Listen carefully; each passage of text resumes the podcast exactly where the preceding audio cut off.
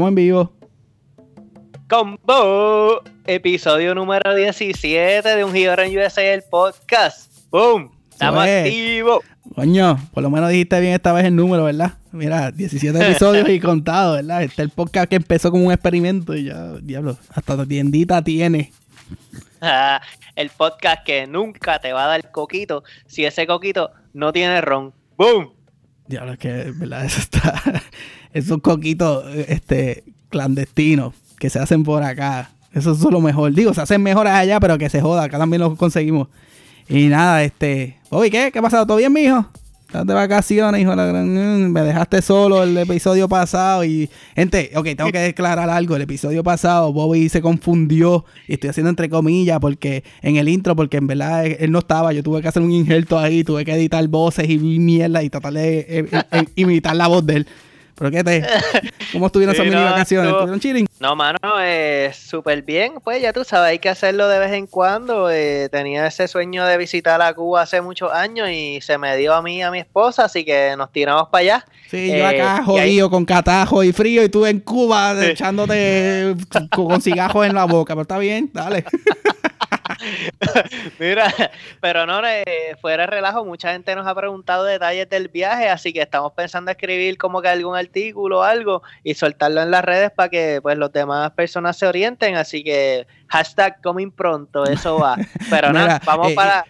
Espérate, espérate, hashtag Dime. coming pronto, pero eh, ma- va a ser más rápido que la hashtag coming pronto de, de las Gibra Shirts, que ya se pidieron. Ah, pero- no, pues claro, chicos, sí, sí, eso ya mismito sale. Este, pero nada, vamos, vamos, va- vamos para la entrevista. Bueno, pues, y hoy contamos con la presencia de Héctor López, a.k.a. hashtag un jíbaro mundial. Mira, gente, este, este hombre es artista y ha pasado parte de sus años en diferentes partes del mundo. Y hoy está aquí para contarnos, pues, su historia. Bueno, eh, saludos Héctor y bienvenido. Gracias por estar aquí. Eh, ¿Verdad? Quiero darle las gracias a mi hermana Ivette porque fue el, el link entre, entre Héctor y, y nosotros que me dijo, mira, ese hombre tú tienes que entrevistarlo como sea, cuando ande por Puerto Rico, aprovecha la oportunidad. ¿Todo bien, Héctor? Sí, está todo, todo bien. Gracias a la vida, claro que sí. Bueno, Qué bueno, qué bueno. bueno, Héctor, ¿estamos ready entonces para meterle mano a esto? Sí, claro. Y saludos a todos. Bueno, pues entonces vamos a darle, vamos a darle. Bueno, pues entonces, Héctor, háblanos un poquito, cuéntanos un poquito de, de dónde eres originalmente y pues dónde vives ahora y a- actualmente. Pues mira, soy de Toalta, Puerto Rico. Eh, ahora me encuentro viviendo en Suiza. Anda, para el carajo. Eso yo no lo esperaba, ¿verdad? Así que. Yo te dije que vivía lejos, güey. sí, coño, pero Suiza está lejos, cojones, dale. Y sí, pero resulta que nací en, en, en, en Bayamón, ¿verdad? Hospital Hermano- Hermanos Meléndez y eso. Pero toda mi vida me crié entre Toalta y Bayamón y estudié en una escuela pública en la Rafael Hernández, toda la escuela elemental, luego la escuela secundaria e intermedia la hice en la Discípulos de Cristo, en Bayamón también. Bayamón otra vez, siempre sale en todos lados, todos los episodios, Bayamón. Bayamón, Bayamón. Uh. Ahí se, se crea la, la rudeza para que y ahí entonces me fui a estudiar en la Universidad de Puerto Rico, en Río Piedras, y toda la vida laboral la hice, y de estudio, la hice entonces en San Juan, Atorrey, Río Piedras. Ok. Ok, ok. Y entonces. Pero mi ¿a familia qué- es de Aguada, así que me siento un poco como que, yo me siento más de San Juan y de Aguada casi que del propio Bayamón. Ah, cool, cool, Ah. cool. Sí, a ve- a veces, a veces es bueno desligarse un poco de Bayamón, porque es que Bayamón es un poquito problemático. aunque, yo- estudié y todo ahí, pero vida fuera de lo que era la escuela, pues no la hacía en Bayamón, sinceramente. Ok, ok. Entonces ahora mismo te dedicas, eres, está, ¿verdad? ¿Qué es lo que te dedicas, digamos, full time o qué es lo que le dedicas mayor parte de tu vida? ¿Cómo, cómo pasas tu tiempo? artista, ¿no? Sí, me paso el tiempo pintando, haciendo dibujos, grabado, eh, a veces diseñando espacio también. También ha surgido eh, eh, esa oportunidad que personas que necesitan crear talleres de marcación, de mosaico y todo, pues como ya estuve en ese ambiente, pues lo ayudo a diseñar sus talleres. ¿Y de dónde viene esa, esa vena artística o esa curiosidad artística? ¿De dónde sale? ¿Dónde te picó? yo creo que esto viene eh, familiar, porque por ambas partes tenía tíos que siempre estaban pintando. Tuve un tío, de hecho, que, ese se destacó como maestro de arte y líder comunitario y todo en Cataño, pero luego él muere y a los dos años entonces que yo nazco. Así que no, lo conocí, pero como quien dice, una de las leyendas de la familia. El que reencarnó en, ti casi, por decirlo. el que retomó ese, ese, papel. Exacto. Era más clarito. y entonces tú dices que mayormente son pinturas, dibujos, eso es lo que te dedicas, mayormente ese es el tipo de arte que tú creas, ¿verdad? lo que es arte. ¿ah? Eh, las, que han llegado hacia a ser parte de colección permanente en museo han sido más grabados. Grabado. Explica, que, explica que es eso un grabado, porque, porque hay mucha gente como yo que no entiende cuando tú dices este grabado y se cae. No, claro, ajá. Pues grabado es uno de los medios de artísticos. Por ejemplo, está la pintura y dentro del mundo de la pintura pues se divide entre pintura al óleo, pintura acrílica, etcétera. Pues dentro del mundo del grabado va a estar todo lo que es gráfico, que va a ser la silografía, que eso es que tú tallas sobre una superficie de madera. Okay. Ese diseño que tallaste, le colocas tinta con un rodillo y entonces con un papel le ejerce expresión y se imprime la imagen. Ah, a presión con, con, como, como si fuera un holo o algo así, con, bueno. Es como si fuera como si fuera un sello, pero de madera, digamos. Exactamente, un estampado ahí. Ah, cool. tú, tienes que, diseñar al revés, o sea, tú todo lo que creas lo creas al revés para cuando ese estampado salga, pues se vea al derecho, digamos. Exactamente. Ya, eso está cabrón. De pensarlo más nada, ya me dio dolor de cabeza. Porque tienes que cambiar la manera de. Tienes que imaginarte todo al revés. Inclusive si escribes un nombre, lo tienes que escribir de derecha a izquierda, por ejemplo. Ah, no. sí, sí, sí, claro, porque es, todo al revés, punto. no, hay, no hay otra manera de explicarlo, qué carajo. ah, pero eso se refleja inclusive hasta el momento de uno leer una revista o periódico, mm, por alguna razón no soy el único, ¿eh? empiezo de atrás para adelante. Mira para allá. Oh. Digo, yo lo hacía en Puerto Rico cuando cogía, abría los deportes primero y iba de página en página. Eso es verdad, es verdad. Hay gente que es por los deportes, pero pues tú eres por el arte. sí. es verdad que sí. Y entonces, ok, pues entonces, ¿cómo es cuando decides mudarte de Puerto Rico? Y cuando hiciste eso, este, ¿tú buscabas como que un lugar donde tuvieses personas con culturas similares o eso no te importaba cuando decidiste mudarte? No, no me importó en lo absoluto porque estaba en una situación en Puerto Rico. Mira, yo nunca he querido realmente irme a vivir más de dos años a otro país que no sea Puerto Rico. Pero siempre, siempre sí quería viajar. Y, y en mi mente estaba vivir por lo menos dos años en alguna parte del mundo. Y, para qué año fue que decidiste como que, ok, me voy por primera vez y para dónde arrancaste? Lo decidió, lo decidí más bien la vida, no yo, yo tomé la oportunidad. Tú compraste pasajes. sí, pero fue a partir de, eh, comencé a viajar, sí, ya desde, desde el 2003 y luego me fui de Puerto Rico en el 2013 exactamente, en abril de hecho, fue que me fui. Ok, eso no fue hace tanto. No, no, no fue hace tanto.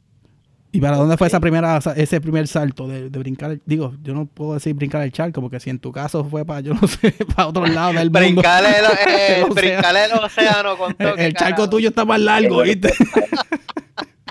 Sí, sí, sí. Y ya son, han sido ya 25 países. Anda para el carajo. perdona, pero. Ok, pero ok, vamos, con calma. ¿Cuál fue el primero? ¿para dónde, inicialmente, ¿a dónde caes primero? Ahí, pap. En el 2003 fue un viaje estudiantil. Okay. Eso de un mes completo y tú que fuimos a Egipto, Grecia, papá, papá, papá. Este, luego entonces ya en el 2013 resulta que, mira, yo había estudiado, tenía que si bachillerato, había seguido la maestría, seguí al doctorado, me faltaba escribir la tesis. Y en ese proceso yo me puse a aprender salsa con el grupo este cambio en clave. Ajá. Ajá, grupo que ayuda también a unir las comunidades y todo esto. Sí. Y, da parte del profit a, a cuestiones legales a, para apoyar la, el ambiente y todas estas cosas. Bueno, me meto en ese grupo. Y no, fue súper. Realmente me cambió la vida porque fue a través, no fue a través de los estudios, fue irónicamente a través de la salsa que vino a cambiar todo. Conozco ah. mucha, mucha gente, mucha gente. De ahí conozco a la que entonces mi pareja actual. Y a través de ella fue que entonces comenzamos a viajar porque llega un momento en que comenzamos a viajar para vernos y ella me dice, mira, me voy para Kenia porque me van a dar un trabajo por allá. Y ahí entonces, ahí dije, bueno, pues vamos a intentarlo también, solicito. Y el trabajo que conseguí fue como maestro de salsa de las Naciones Unidas. Pero en Kenia. O sea, es, eso es algo que uno ni se imagina que existe. O sea, esa, posición, de trabajo. Exacto. Yo soy maestro de salsa. En Kenia. Entonces yo llamo a mi familia, ya estando allá, llamo a mi familia y digo, mira, conseguí trabajo dando clases de... Eh, me pagan por bailar. Y mi mamá me pregunta por el teléfono, pero, pero con ropa. y ahí, ropa. Decía, aunque no lo creas, ropa, ropa, Cuando se enteran que era salsa, que dicen como que, bendito, si tú adquieres una leña, pero, pero en, en, Puerto Rico, tú eras un, un, bailarín promedio, pero en Kenia tú eras una eminencia. en tierra de ciego el, el, el rey. El tuerto rey. Y mira, y entonces, pues, entonces para, efectos de, pues para la primera vez, este, para allá no había, eh, ¿existía alguna comunidad boricua o latina para esos tiempos? Pues mira, no, hay un, en Kenia hay un, un puertorriqueño que lleva ya como 13 años, bueno, llevaba 12 en el momento en que yo llegué a Kenia, que fue en el 2013, y ese puertorriqueño ingeniero y él sí es profesor en la Universidad de, Nairobi como tal, del Estado, que eso es sumamente difícil para que te den permiso para tú trabajar ahí. Es sumamente difícil para trabajar en el país. Eh, y también creó un club de tiro con arco y flecha. Así que él allá es famoso ¿eh? y, ha, logrado sus su proyectos muy bien, se ha destacado muy bien. Luego me encontré a otro puertorriqueño que resulta que es de Aguadilla y mi familia es de Aguada, así que sabes. sí, yo soy de Aguadilla, de hecho, también, así que eso lo sabe Sí. Él se llama Dominich, es Juan Dominich. Yo estudié con Juan Dominich en, San Carlos, de Falcán. Ah, mira para allá. Qué, uno, cabrón, qué cosa cabrona. qué carete. Es de, mi clase, de mi, no es que estudié, es que es de mi clase, ¿sabes? Juan Dominich es de mi clase. sí. Pues yo no sé si esto yo puedo decirle en qué exactamente él trabaja, ¿verdad? Pero trabaja con la embajada y todo, ¿eh? Ok, cool. Eh, pues saludos a Juan Dómez, a, Juan Dómez si nos escucha algún día.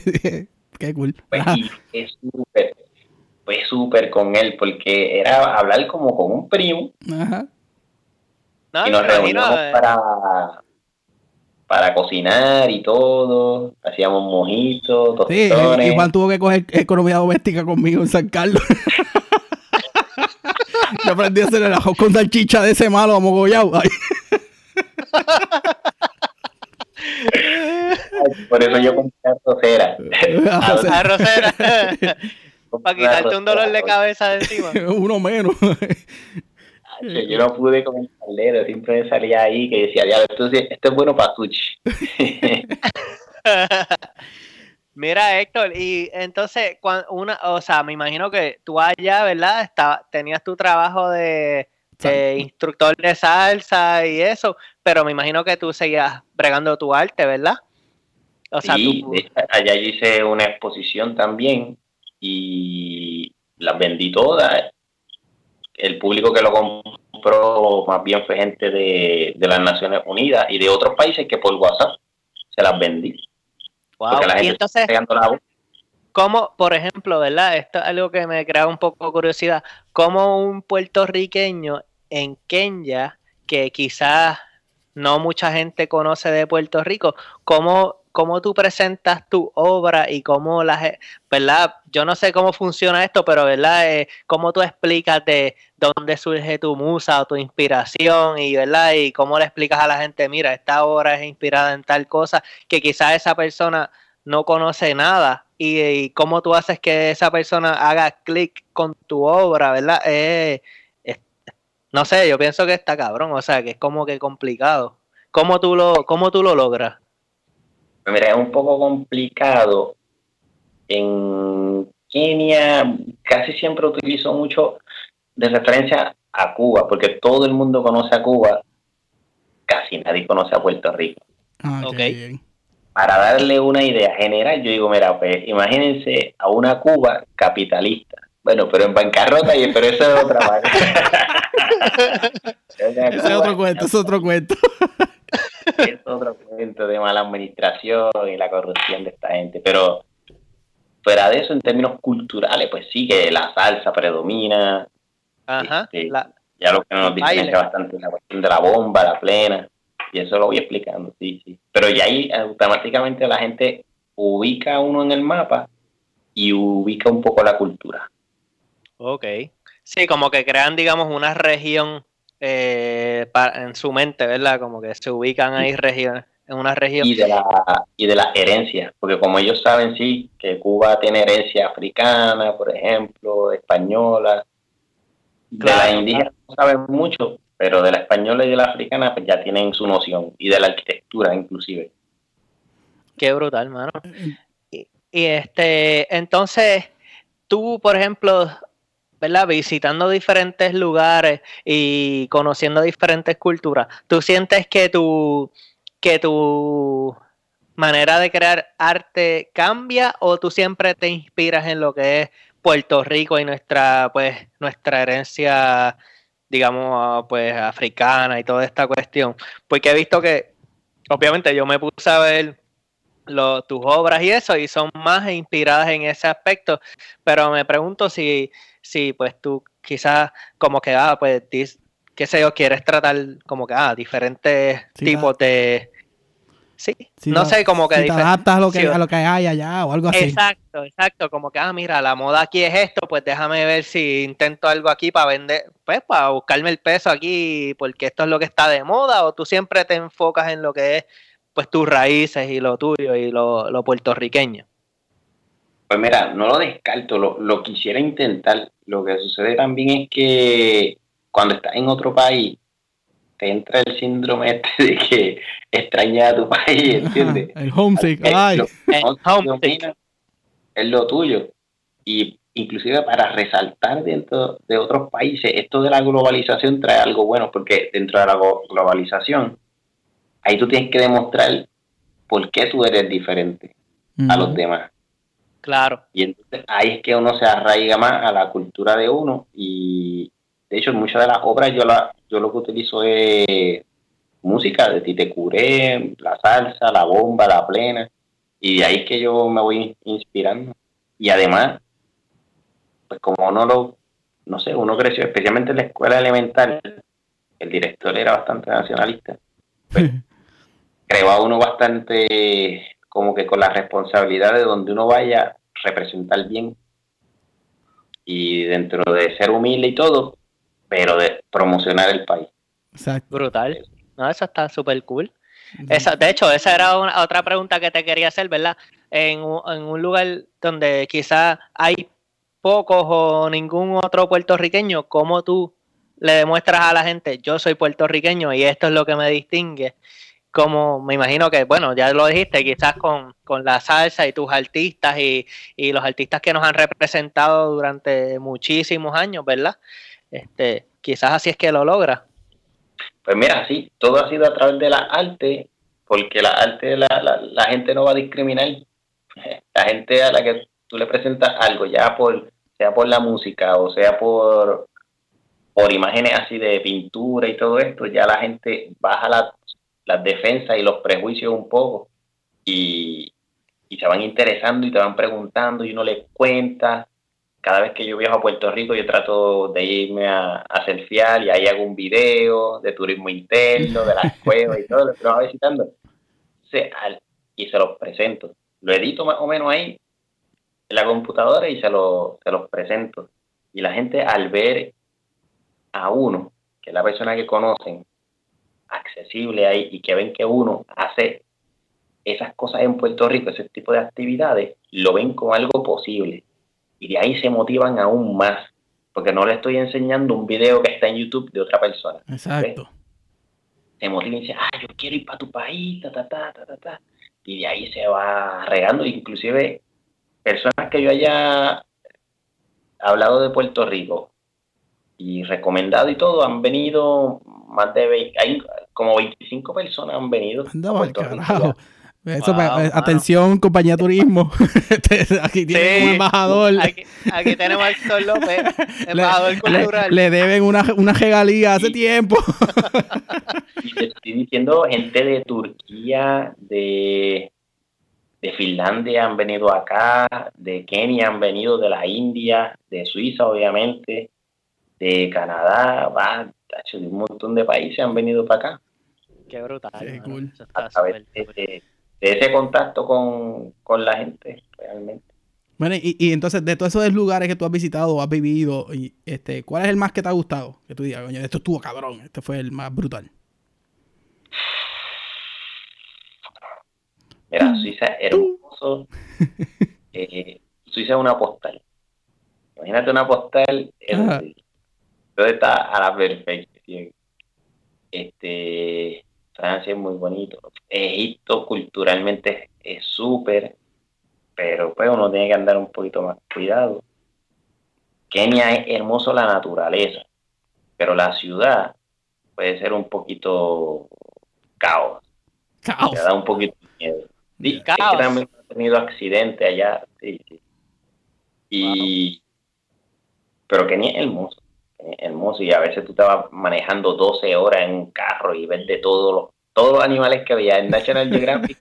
lo, de los libritos esos en Elemental que te decían, esto está en África, esto es esto, tú ya los, los cuadernos. los cuadernos. si se explota la goma el carro aquí. Anda para el carajo, ¿verdad? Eh? Yo una vez estaba así guiando eh, y nos metimos por un monte y, oye, que con GPS, Ah. Pero perdidos, perdidos, perdidos. había de los búfalos, que esos animales han matado más gente que los propios leones. ¿En serio? El búfalo, y boom, molesto, y empezó a perseguir un poco el carro. y ahí aceleré. Y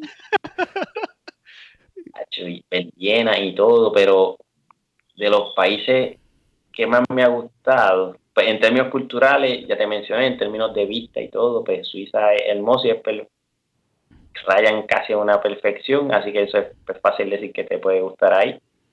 Pero te voy a decir, a Turquía me encantó y todo, pero mm, mientras más uno viaja, más uno aprecia el país de uno. Ah, ahí está, eso, Te pueden molestar más también. ¿Por qué? Porque a ti te crían amando tu país llega a un punto, como me pasó a mí, que tú te sientes un poco inclusive traicionado, no por el país, sino por el sistema.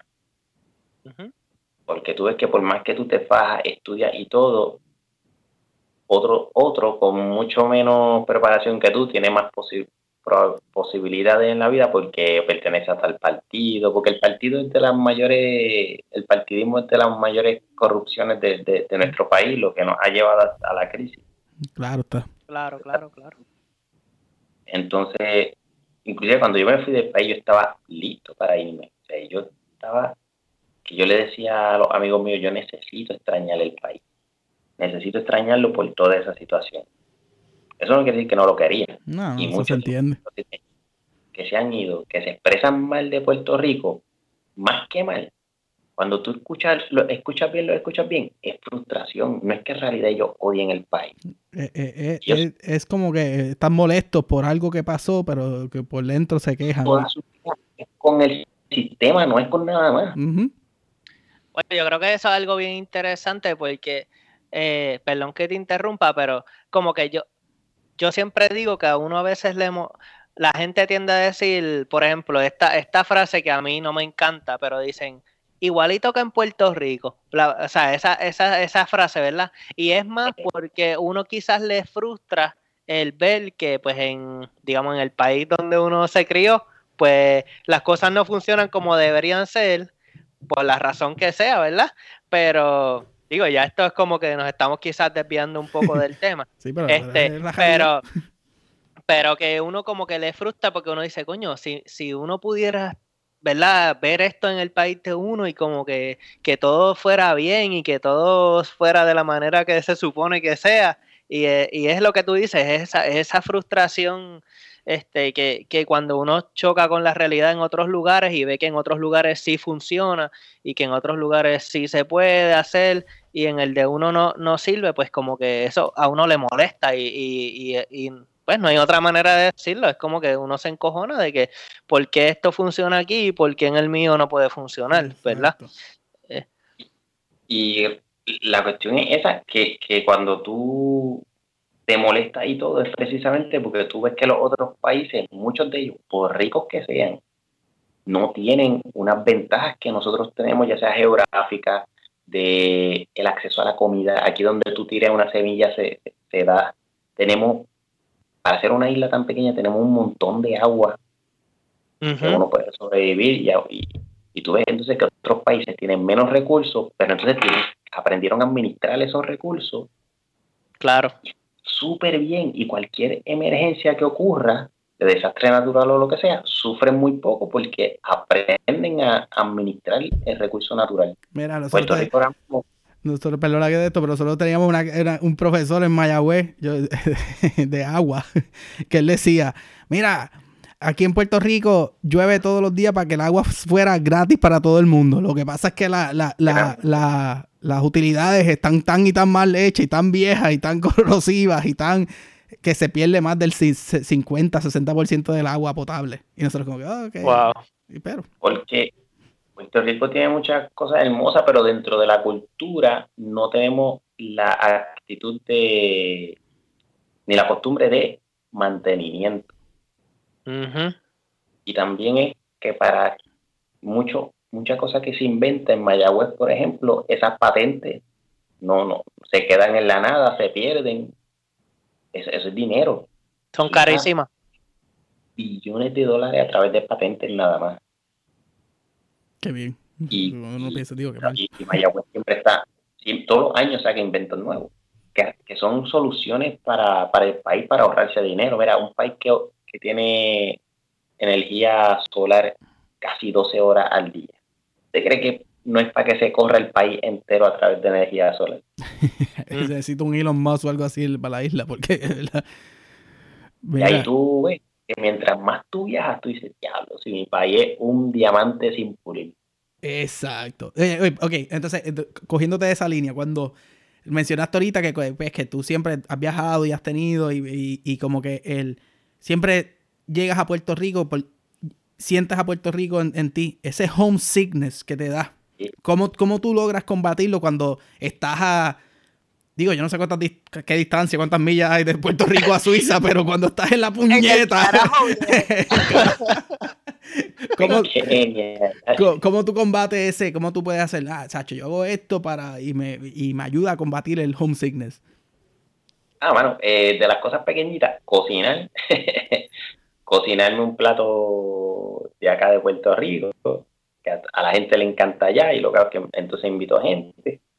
Eh, en, Kenia me volví famoso por los mojitos también. ¿eh? con la cara que lo dijiste. Se nota. Muchacho, no sabes. Salir a bailar.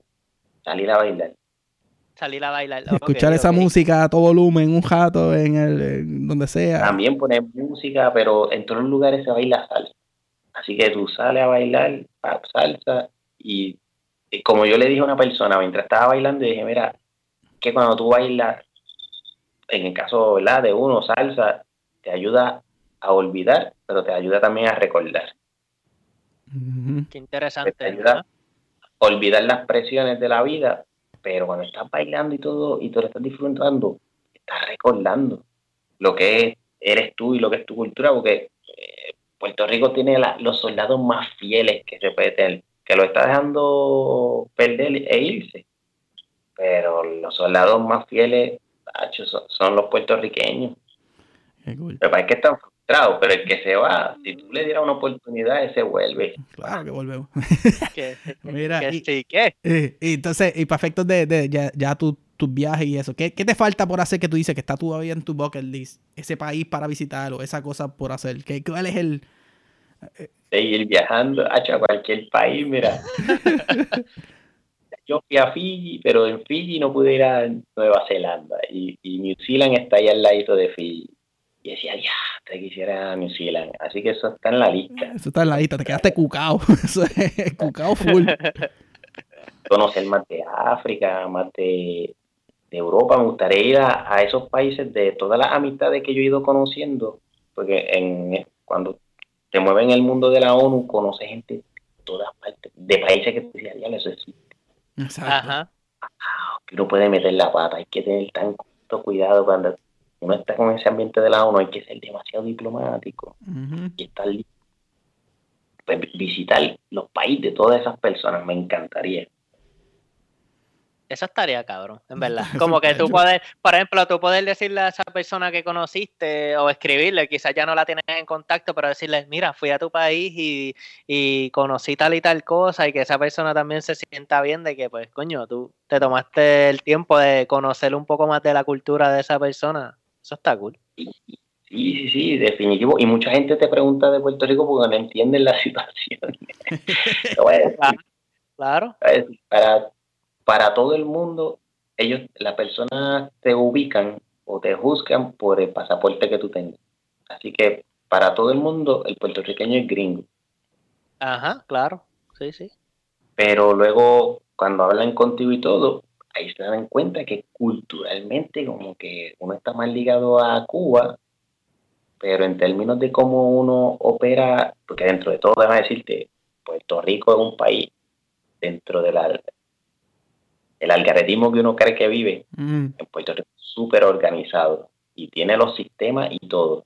Vayan por la politiquería, pero es organizado y hay un, hay un estado de ley. Cuando tú te has ah. movido en otros países, que no hay estado de ley, ahí tú dices, bueno, en términos de organización nosotros somos más como los americanos. ese sistema sí, sí, ayudó en, a establecer un, estado de. Sí, definitivo, que, que el que venga aquí de otros países puede contar con que se va a hacer un poco de justicia. No es perfecto, pero créeme, ningún país, ni Suiza, ni Noruega, ni Canadá, ningún país es perfecto, siempre se comete errores. Claro, claro. Mira, y este, este, para efectos de, de cómo cuando tú estás por allá, este, hay una partecita, nosotros en el podcast hacemos este, como que una anécdota jíbara, algo que tú digas, que tú sientas que es algo jíbaro, este, eh, ¿Cómo, ¿Cómo, es Bobby? Este, explícale un poquito más. El, Eh, sí, es, más algo que tú dices, coño, es que esto nada más le pasa a un boricua en donde sea que esté. O sea, un, una jibarería, pero no, no en el término de la despectivo, sino, pues tú sabes que uno siempre mete la pata al estilo boricua, ya sea con una cosa o la otra, ¿verdad? Algo que te haya pasado y que tú digas, coño, es que esto nada más le pasa a un boricua en Kenia o en Suiza o en donde carajo donde tú estés. Ah, pues te voy a decir, ya la vestimenta nada más es una. Porque uno no, uno no, desde la vestimenta de la cama, porque uno no está acostumbrado a dormir con una colcha gruesa. Yo nunca he tenido aire acondicionado. Así que cuando yo me fui de Puerto Rico, yo no sabía lo que era algo más que una sabanita de esas que ya están gastadas de cuando tú eres pequeño. Ajá, que, la lavan, la han lavado tantas veces que tú miras así este Gracias. gracias. Ah, qué ricas son, ¿eh? Suavecita. Pues, ¿qué pasa? Cuando llegó a Kenia, Kenia es frío. ¿En serio? tiene una fría y no, muchas casas no tienen la calefacción que se necesita. Pero yo estaba sufriendo. En Kenia yo estaba, de hecho ahí yo aproveché para escribir como tal la tesis y todo. Y ahí fue que la terminé y tenía un frío, un frío todo el tiempo, todo el tiempo, y yo abrigado dentro de la casa y la gente se reía y decía, pero ¿y este loco? una persona ve que yo, la cama como yo la tenía puesta, tú sabes que hay una sábana que viene para tú meter una colcha dentro de esa sábana. Eh, sí, el duvet o algo así, algo así. La de los hoteles, algo así se llama. La de los hoteles es una colcha bien gorda. Ajá adentro realmente de una sabana, que es la que le da la forma y la decoración. Pues yo no sabía eso. Por lo tanto, yo tenía la colcha sin esa sábana decorativa. Vacía. yo la tenía encima de ella, pero suelta. Y cuando vieron eso, decían, pero ven acá, tipo, y la cama, que eso? Porque tú no, no le pones la colcha, la vestimenta a la colcha. Ya, de verdad, no pero una vestimenta.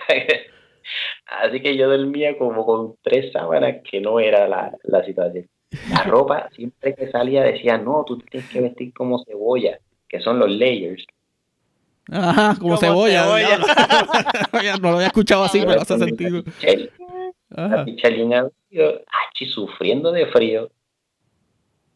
Otra vez fue eh, pero eso del frío, nosotros estamos pasando por eso ahora mismo y, y no sé si lo han logrado. Este, eh, Bob hizo un video que para efectos de Ibaro USA de, de, del puertorriqueño en el primer invierno y, y, y, era una exageración en el sentido de que pues estaba a 60 grados y Bobby con el, con el hood, con, con el parque y toda la mierda.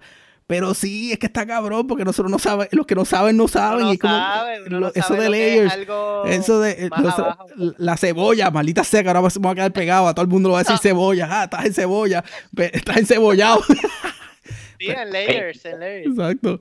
Yo dije, ah, pues cebolla es, bueno, pues estábamos haciendo hiking en una montaña. Yo no sé, eso estaba nevando y todo. La gente estaba, se tiraba de trineo de la montaña por otro lado y todo. Bueno, estaba haciendo hiking que tampoco yo estoy acostumbrado a subir montañas. Aquí, yo, me muevo, me muevo en carro, ¿me entiendes? Te montas en el jeep.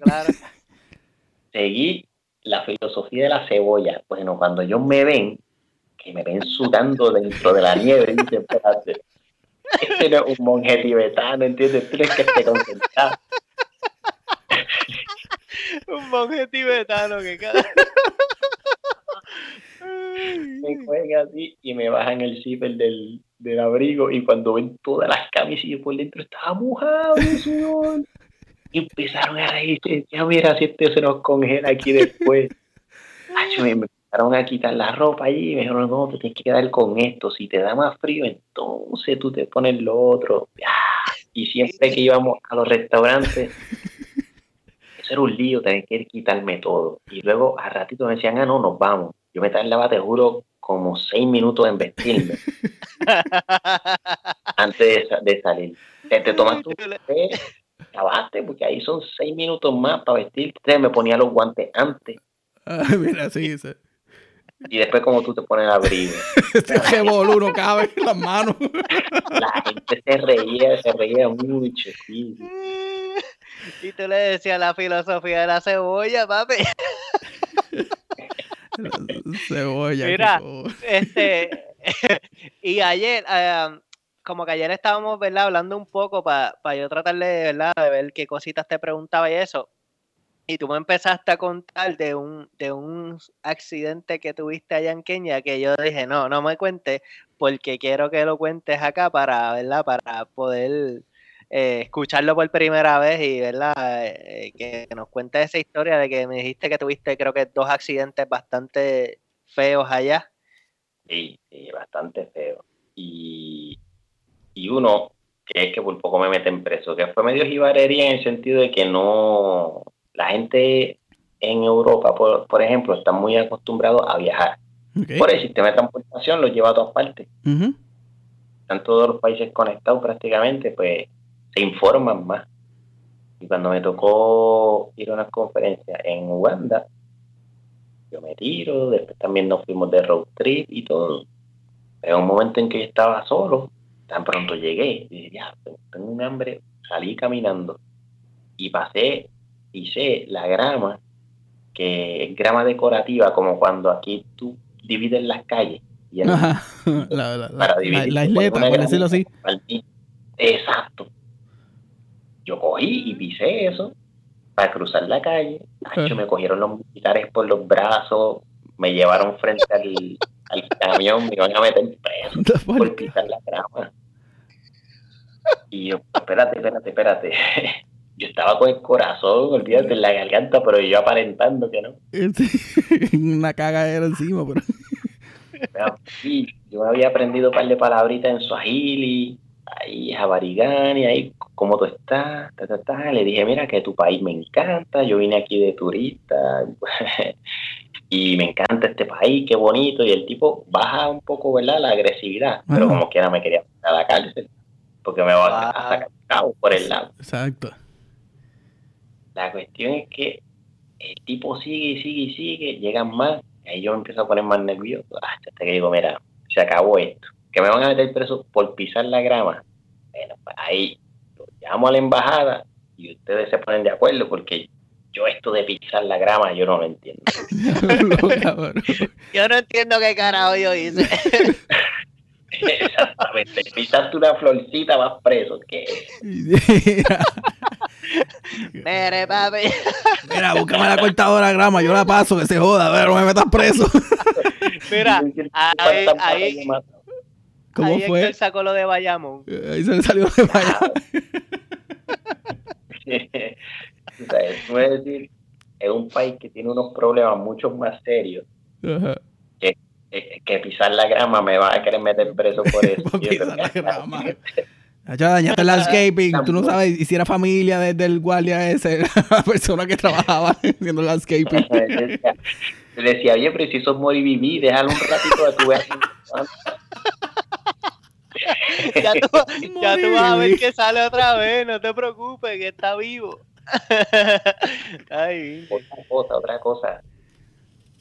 Mi pareja, cuando una vez salimos a comprar unas plantas, cuando yo veo que ella llega con una planta súper emocionada, cuando yo veo, y pagó como 10 dólares, cuando yo veo, era vivir.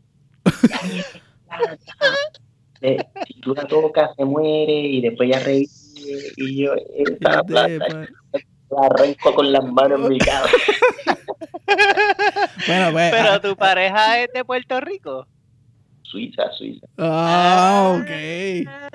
Ah, de esto, pero coño, pues, pues, pues eso, ella es, una oportunidad de, de, negocio. Mira, gente aquí en Puerto Rico quiere hacerse de chavo que pega a vender por eBay. De verdad que sí, de verdad que sí. Exportar mi, exportando Moribibi.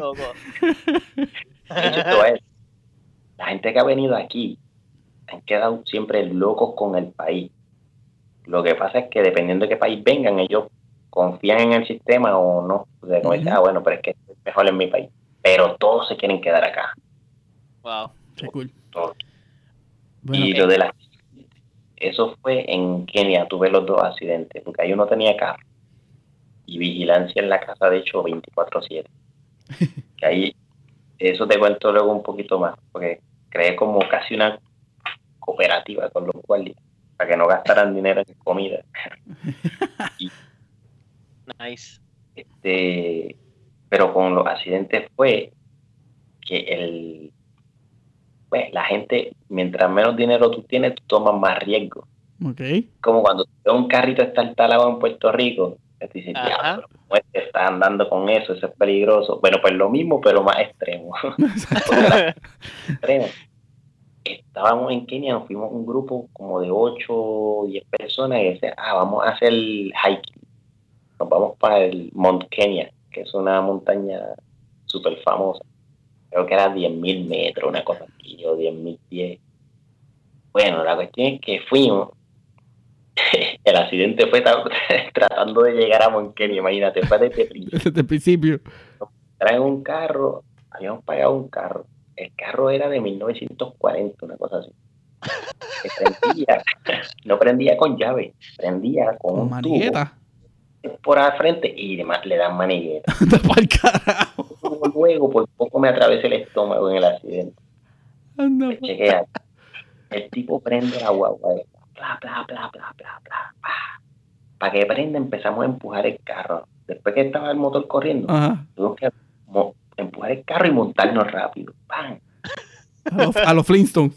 Si me dejas, Cada vez que trataba de subir la cuesta, no subía, nos bajábamos antes que empezara a echar para atrás. ¡pam! Y empezábamos a empujar, empujar, empujar y volvía a arrancar. Y seguíamos subiendo. Al final, no dio más. Al final eso explotó, hizo con y empezó eso a irse para atrás.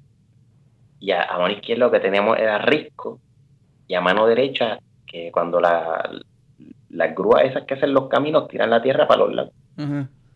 Así que ese camión empezó a irse para atrás, para atrás, y a, a generar velocidad. Y el tipo lo que hizo fue estrellarlo contra la montaña que teníamos a la derecha. ¡Bú! Así que el carro se volcó. Anda, Yo vueltas, quedó, quedó de lado.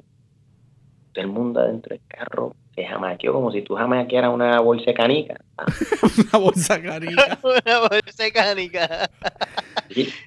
Una quedó con el brazo pillado entre la tierra y el, carro.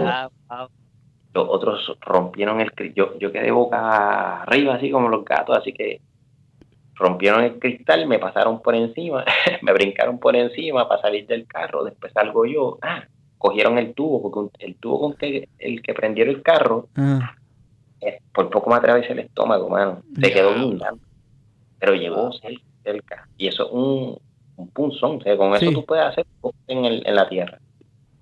La cuestión es que salimos del carro, ah, yo todo sangrando y todo. ¿Usted cree que los kenianos estaban asustados?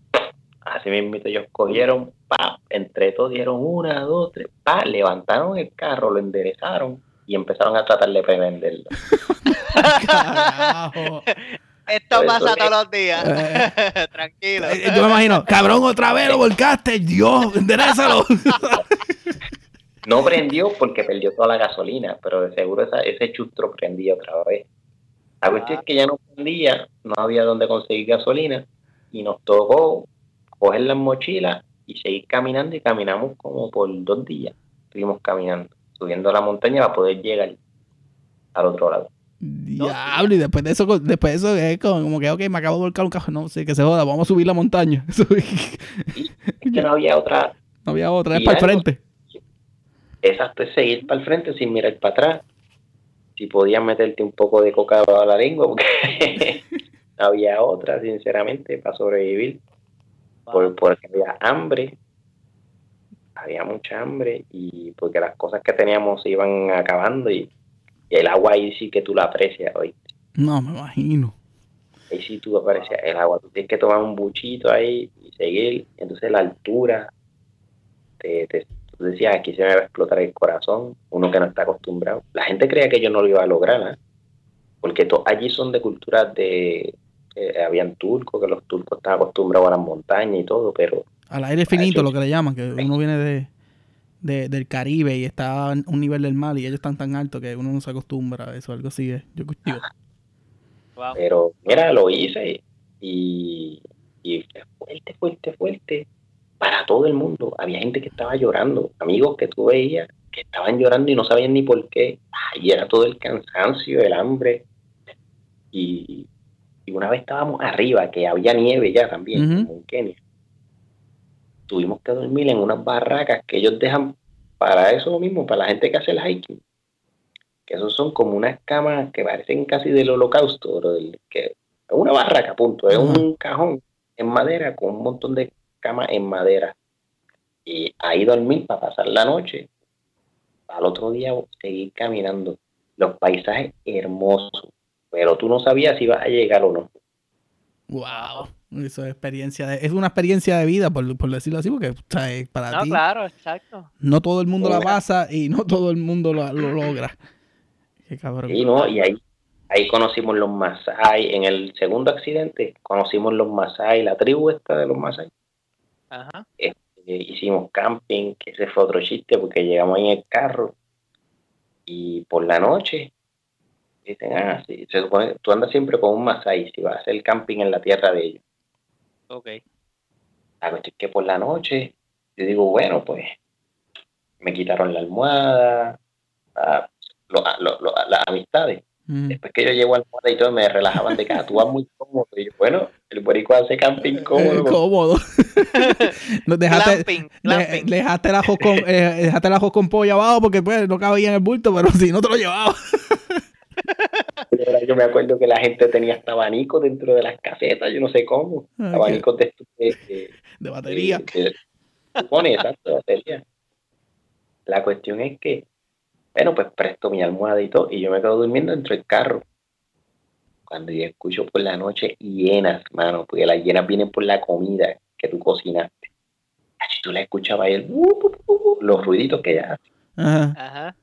Y, y yo escucho que todo el mundo en las casetas hacía "Shh". Así se quedaban quietos. Y yo acá en el carro riéndome. Y yo, ay, cabrón. Jódanse Tú- por haber visto algo. Y tú por Oh, dentro, si este carro tirar. tuviera bocina, tocarle la bocina ahí para que se cague. En, en Masai Mara fueron dos noches. Ya la segunda noche, yo veo, ahí yo me quedé en la caseta. Y hablé, ya había llovido y todo, estaba súper incómodo. Y un frío brutal. Y de momento yo escucho un montón de ruido. Y todo el mundo se asusta. Y es que los elefantes, ese es el camino, estamos acampando por donde los elefantes pasan. Ok. El What? elefante tiene su camino y no, no cambia ese camino, punto. Lo que esté en ese camino es o lo destruye o se tiene que mover. Diablo. Están molestos, pero saben que somos seres humanos y ellos le temen al ser humano. Empezaron a romper árboles pa, pa, pa, para asustarnos y lo lograron. No, Cuando yo Ah, que yo veo ese más ahí, el chamaquito, que yo veo que él está así, pap, y sale corriendo y se mete debajo del carro. Y dije, y si ese que es el supuesto guerrero, a veces es que yo le digo, mira, y Dame un ahí le lado. hablo en inglés, es, es o, o o inglés. Digo, ven acá, este, ¿qué puedo hacer? Eh, estoy protegido en la caseta. Y él, sí, sí, sí, sí. Y yo, ¿y qué pasa? y él me dice, ah, bueno, pues con el colmillo él coge la caseta y la tira para el carajo. Y yo, ah, yo estoy, yo estoy protegido, cabrón. Rompí yo a correr y me metí debajo del carro también. Dame un lado, cabrón, échate para allá. Estás protegido en la caseta, pero yo me voy a ir debajo del carro, por Sí. si acaso. ¿Qué cojones? Ay, Ay, Dios. Bueno, Héctor, yo sé que yo sé que hay mil historias, ¿verdad? Pero pues eh, el tiempo no nos da para contarlas todas. Este, ya nos vamos Ay. acercando al, al, al final. Este, que tenemos lo que es el consejo jíbaro. Siempre lo tratamos de, de verdad enfocar en, en lo que es cada persona y, y- y dedicarle un poquito de, de tiempo a, a, pues que esa persona nos puede brindar que sea algo valioso para los que nos escuchan. Así que Juanqui te va a hacer la pregunta ahí más o menos Sí, que tenemos para ti. sí, mira, y, y pues en tu caso, y, y nosotros quisiéramos saber eh, qué le puedes decir a esta persona, quizás, o no necesariamente, pero que sea como que, que se sienta como artista, pero que tiene esa curi- curiosidad de explorar todos los horizontes, buscar nuevas experiencias.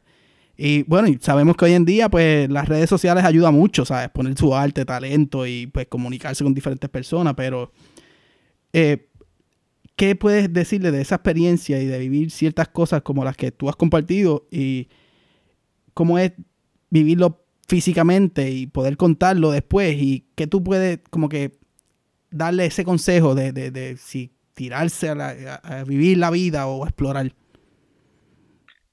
Pues mira, mi consejo es dos cosas. La vida, combinar lo profesional con algún tipo de oficio. Te ayuda también a valorar todas las personas en general.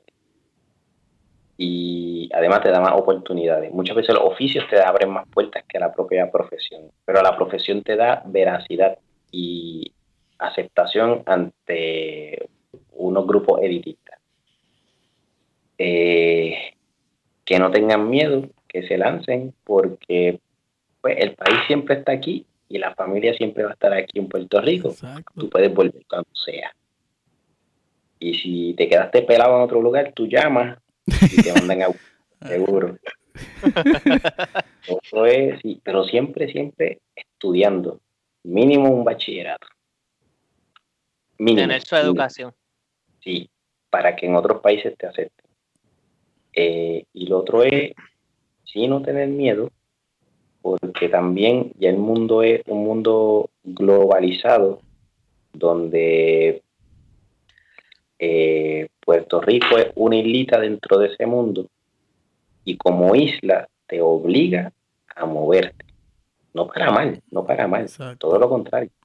Te obliga a moverte geográficamente para aprender y expandir.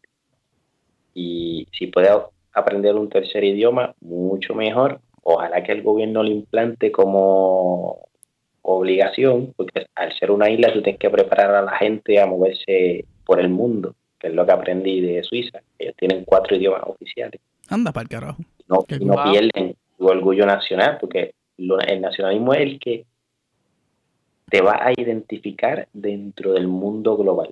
Exacto. Por más que lejos que tú estés, tú no dejas de ser Puerto Rico. Así que que se lancen, que estudien y las oportunidades van a estar, a veces van a estar fuera de tu país. Y si triunfaste fuera de tu, de tu país, créeme que después tú puedes regresar y estar mucho más cómodo en tu país. Así que el miedo lo dejamos en la gaveta. El miedo se deja en la gaveta. Y si, y si escuchas elefantes tumbando árboles, métete debajo del carro. me hago el cuento que tuve que tirarme, eh, me viré y tuve que nadar para, para abajo, para, para la profundidad de un lago en Crescent Island, donde estaba infectado de hipopótamo y no lo sabía. Anda pa'l carajo. Y los hipopótamos que casi no son agresivos, ¿verdad? No, no, ellos son como, como el pejito de ese chingo de la esquinita. Pero no tenía otra, se me cayó la pieza del velero, así que tuve que zambulirme. Pero qué cool. se nota que hay muchas eh, historias y has vivido la vida que este y siempre tratar de representar a Puerto Rico bien. Bien. Porque es la responsabilidad de uno. Promocionarlo y representarlo bien con tu persona, con tus acciones y la humildad. Nunca tratar a nadie eh, como si estuviese por debajo de ti. Definitivo. Este, hermano Héctor, de verdad que, pues gracias por, por acceder a nuestra entrevista.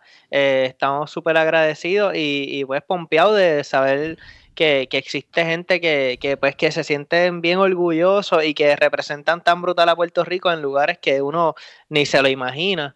Y, y pues obviamente nosotros nos llamamos un Jibarón USA por las puertas que ha dado la vida y que nos han traído hasta acá, pero en realidad pues este podcast y lo que hacemos es, es un movimiento para todos esos jíbaros que no importa dónde se encuentren, pues se sienten orgullosos de representar y de estar orgullosos pues de dónde salieron y de sus raíces boricuas y, y mano pues gracias por, por pues por confirmar esa información, ¿verdad? Que es lo que nosotros queremos y confirmar eh, lo que es nuestro lo, que es nuestro movimiento. Eh, no sé si hay algo más que puedas añadir a esto, algún anuncio. Yo sé que tienes una exposición pronto, si quieres compartir ah, eso, ¿verdad? Este, en Puerto Rico ahora mismo que está tus últimos días en Puerto Rico y después te regresas a Suiza, no sé cómo es, pero tú lo que tú quieras decir, el micrófono es tuyo para pues un, para añadir un poquito más a lo que quieras. Pues mira, en Suiza tengo una exposición ahora mismo, sí, que está basado en, una canción de Tite Cure de Las Caras Lindas y fue un éxito, así que ya ahí la gente se fue enterando de lo que es Puerto Rico. Acá estoy tratando de organizar otra en Puerto Rico para, ¿verdad? Si lo hago en otro país, lo hago en el mío. Exacto. Claro. Tienen que tener el, igual derecho de acceso.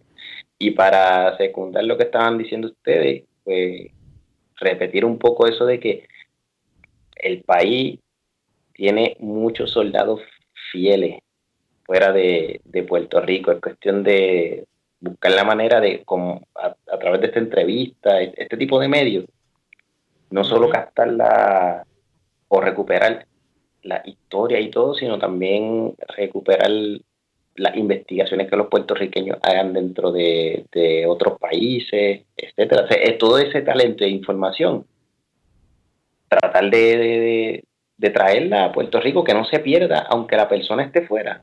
Tú puedes traer la información. ¿eh? Claro, claro. ¿Algún, saludito a gente que, que, tú crees que va a escucharte, que, que, te conoce, que, de esto, adelante. Hay mucha gente, como dice el dicho, hay mucha gente buena pero que no sirve. No, mentira. no, pero, eh, para todas las amistades y la familia, porque parte de el no tener miedo a lanzarme fue por ello. Que siempre, siempre me han dicho, tú inténtalo. Que ahí es que está la vida, en el intento. Si lo logra o no, no importa, estamos aquí. Exacto. Volvemos a casa. Oye, y gracias por la entrevista, porque de verdad es una iniciativa que para mí resulta innovadora y necesaria. Gracias, mano. Gracias, mano. Gracias, gracias. Este, Juanqui, bueno, Juanqui, este, ¿qué tenemos, qué tenemos esta semana, esta, esta, en este episodio? Bueno, en verdad que, le dimos la vuelta al mundo y llevo todo el episodio pensando y yo creo que, que eh, eh, no es Juan Domenech el que yo conozco, así que mala mía, gente. yo conozco a otro Domenech. Es que este, es otro Domenech y yo, anda para el carajo, yo creo que ese no es. Pero anyways, este, si, si Juan Domenech escogió economía doméstica y sabe hacer ajo con salchicha, bienvenido sea. Pero, anyway, este, es que, cabrón, yo me quedé como que, puñeta, no, se llama, tiene otro nombre, pero no lo voy a decir porque me acordé ahora. pero, anyways, no son, oh, eh, ya, ya que carajo, ya está ahí. Pero el sí, el mundo es pequeño, probablemente sí lo conozco, porque pues, de, de hecho, pues, eh, soy de Aguadilla, estuve toda mi vida, los 28 años que estuve en Puerto Rico, fue, soy de Aguadilla, así que, anyways, este... Perdóname. ¿Qué edad tú tienes? Yo tengo 34, decir así bien. Pues puedes que haya estudiado con él, ¿eh? Sí, por eso. Es que estoy tratando de cuadrarlo, pero yo no sé si él estudió. Yo, creo que la persona estudió en otra escuela. Oye, quizás quizá Juan se cambió el nombre cuando salió de no, no, no, no, Es que ya, ya caí en cuenta el nombre que conozco y no es el mismo. Anyways. Oye, lo tengo que contactar. ¿Sabes que En Suiza me encontré a un amigo mío que no sabía que él estaba viviendo allá. pues fíjate, algo así, algo así fue como... como... una barra y, y ahí Así que los contactaré para que les diga él su historia. Dale, cómo no, claro. Este, después de esto, exacto, hablamos y, y después cuando escuches y eso, pues no, no, nos envías por contacto a gente que tú creas y se les envía tu entrevista para ver si se motivan. Este, pero este episodio, este, diablo, en verdad, cuando tú, tú escuchas, primero que, que Bobby me hace el acercamiento, me va a entrevistar a esta persona, pero pues uno, uno no quiere ponerse a investigar mucho para, para tomar para, para nosotros, para efectos de nosotros, también tener esa sorpresa de que, quién es la persona y de qué es lo que está haciendo. Y cuando fue la primera parte que tú dices, pues estoy vivo en Suiza, pues ya ahí me, sacó de los cabales, como que anda para el carajo, espérate, me descontrolé. Pero sí, este eh, es bueno y saber que, que, que, te mantienes, que tienes tu manera de, de ese homesickness, combatirlo, le, le metes mano a tus cosas y, y como dijiste, es bien importante poner el nombre de Puerto Rico en alto y bien y lo estás haciendo, este, y lo dije odiando ahorita, pero coño, compañía turismo, mira a ver, este, Héctor, Héctor Ojalá, mira, si me da la oportunidad, yo estoy loco por regresar. Exacto. Estoy loco por quedarme en Puerto Rico, créeme, loco. Pero eso es parte de así estamos mucho. Este, pero nada, en verdad que este eh, fue un episodio para mí que de verdad tiene mucho contenido bueno porque es diferente y esto es lo que queremos, seguir haciendo contenido diferente y entrevistando personas que no conocemos porque así nos mantiene esto vivo y la, bolita de nieve de nosotros sigue creciendo. Claro que ¿Puedo dar un consejo? ¿Puedo decir un comentario? Tíralo. Seguro. Pues mira, a los que están en la isla, que a veces rechazan o por lo menos dicen, bueno, eh, aquellos que se fueron ahora regresan o ahora están hablando mal de Puerto Rico. Mira, que respiren un poquito hondo y traten de fijarse, muchos de los puertorriqueños que se fueron no se fueron porque quisieron, se fueron por algún tipo de frustración o la cosa, suceso ajeno a su voluntad. Y se van a expresar con frustración. Pero créeme que aman la isla como quiera. Definitivo que sí. Eso es así. No nos separemos por eso, ni. Claro. Todo lo contrario. Brutal, hermano. Bueno, Héctor, eh, gracias, gracias por tus palabras y de verdad que son, creo que, creo que son muy ciertas. Este, ya aquí nos vamos a despedir. Este, este fue el episodio número 17 de Un Giro en USA, el podcast, que es el podcast oficial de la diáspora boricua en los Estados Unidos. Eh, recuerden darle like a todos esos episodios y estar pendiente a la tiendita para que pues, vean sus productos. Y obviamente usar nuestro hashtag oficial, que es hashtag Un Giro en USA, para pues, poder saber dónde se encuentran, ya sea en Estados Unidos o donde sea en cualquier parte del mundo. El mundo. Y el mundo y pues enviarle un saludito, comentarle, etcétera. Así que, bueno, nos fuimos, combo. Check it. Cuídense, un abrazo. Hashtag un USA. Check it.